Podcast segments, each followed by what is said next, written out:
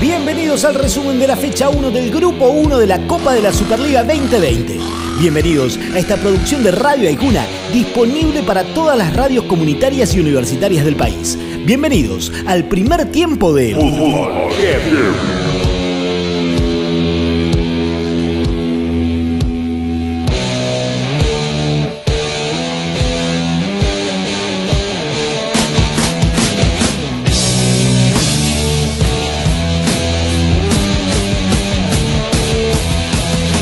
Todo el torneo se jugará sin público por indicación del Ministerio de Salud de la Nación.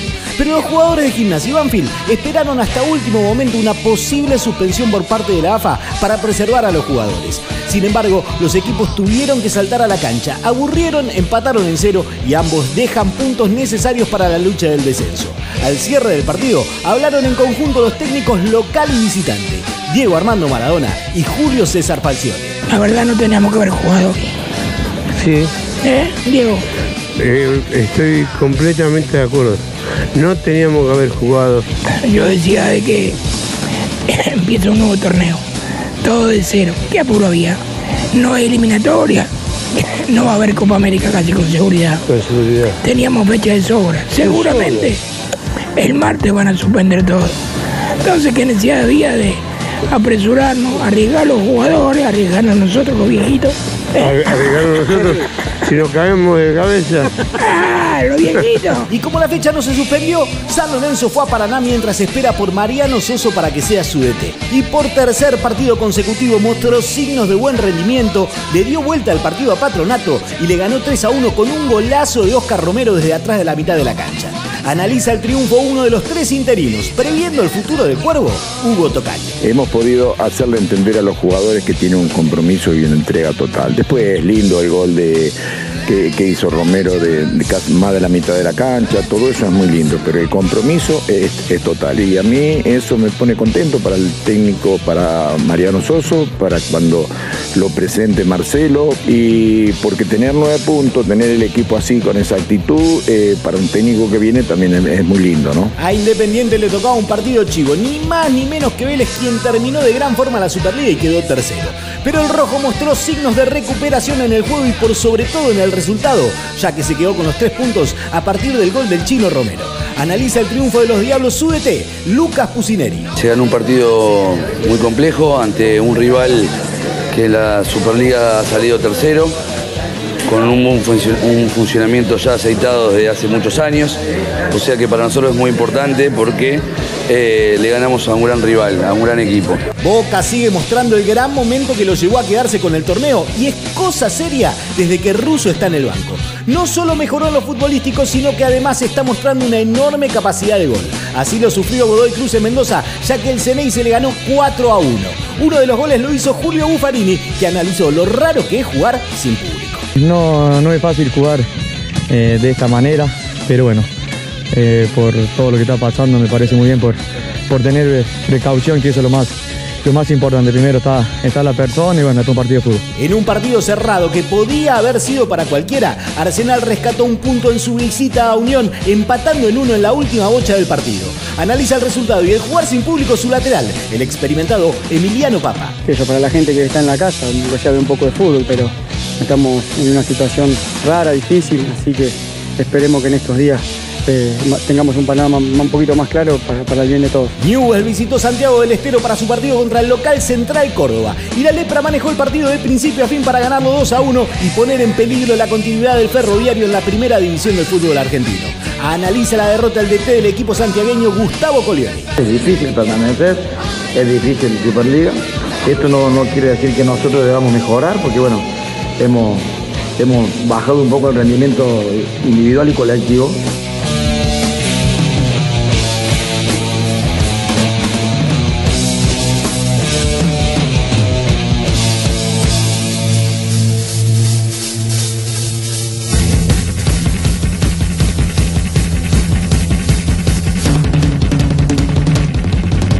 En el primer tiempo suena Black Sabbath haciendo Iron Man.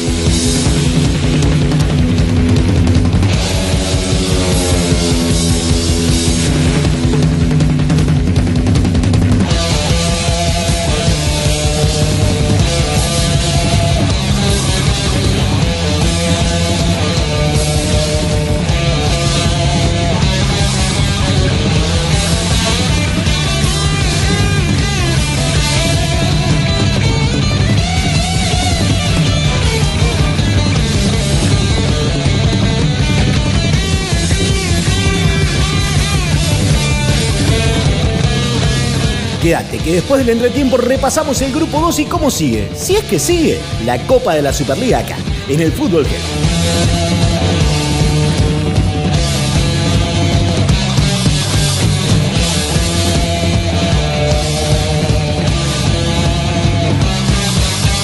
Escucha el Fútbol Heavy cuando quieras en Spotify.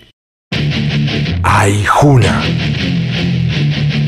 Bien de acá. Bienvenidos al resumen de la fecha 1 del grupo 2 de la Copa de la Superliga 2020. Bienvenidos a esta producción de Radio Aijuna disponible para todas las radios comunitarias y universitarias del país. Bienvenidos al segundo tiempo de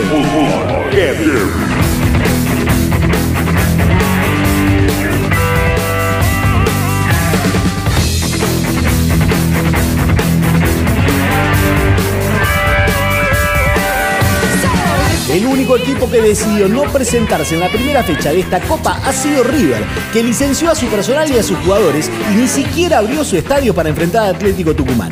Seguramente la AFA sanciona a la entidad de Núñez por su decisión unilateral. Del lado del decano, analiza la situación desde la puerta del Monumental su vicepresidente, Enrique Salvatierra. Nosotros no venido a jugar, River comunicó ese tema, no, no tenemos ningún tipo de eh, apreciación personal sobre lo que ha hecho, está bien o está mal, nada, lo hizo, es respetable. Después la Superliga sacó su comunicado, nosotros pusimos nuestro comunicado y nosotros vinimos a jugar, nos presentamos a jugar. Después será una cuestión del reglamento, etcétera, etcétera, pero hoy por hoy, la mejor onda con la gente River, estamos acá, nos dicen no se puede entrar, listo, perfecto, me dan los árbitros y lo que tienen que definir. Y si no se puede entrar, no entraremos ninguno y bueno, nos volveremos a la casa. Talleres visitó Parque Patricio y le ganó 3 a 0 a un huracán al que no le salió nada, ni siquiera un penal a favor. Con el triunfo, el equipo cordobés se pone en zona de copas internacionales. Analiza el triunfo su volante, Tomás Pochettino. Sabíamos que arrancaba un nuevo campeonato y bueno, estábamos metidos para jugar en una final, en una ocasión especial, sin gente, sin público. Pero bueno, lo tomamos como una final y por suerte ganamos. En un partidazo, Racing remontó un 3 a 1 en contra y terminó ganándole 4 a 3 a un Aldo Civi que mira con miedo la tabla del descenso. Más después de perder un partido que prácticamente tenía en el bolsillo. En la academia, la figura fue el paraguayo Matías Rojas, autor de dos goles. Estamos bien, eh, ese, esa es la imagen que, que dejamos. Hoy volvimos a el equipo volvió a dejar todo y pudimos conseguir, pudimos revertir el resultado que, que estábamos dos goles abajo y, y demostramos que, tenemos mucho corazón, mucha pasión y estamos para, para cosas lindas.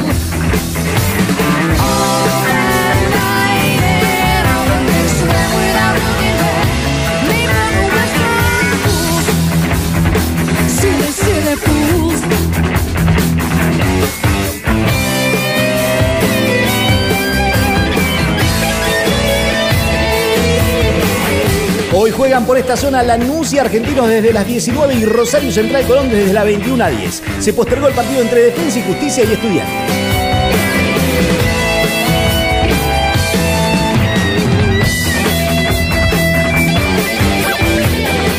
Con Boca ya clasificado están en zona de Libertadores River Racing y.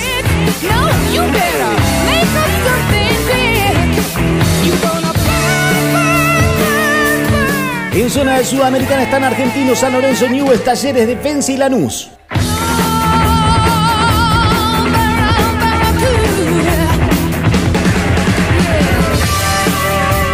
Por ahora descienden Gimnasia, Patronato y Central Córdoba.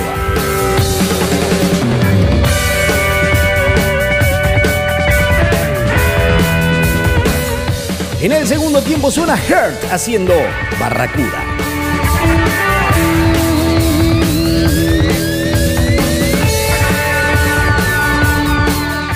¿Se juega la segunda fecha? Y respecto del fútbol, si el fútbol se juega a puertas cerradas, yo no veo inconvenientes. Y lo que me encantaría es que por lo menos en este tiempo le den a los argentinos la posibilidad de verlos, los partidos de fútbol, no por medios de sistemas codificados, sino por la televisión abierta. Ya que tenemos que quedarnos en casa, para muchos es un gran divertimento poder ver el fútbol. Al parecer se juega, así que al cierre de la 2 nos reencontramos con el análisis y los testimonios de la Copa de la Superliga acá, en el Fútbol Heavy. Hasta la próxima.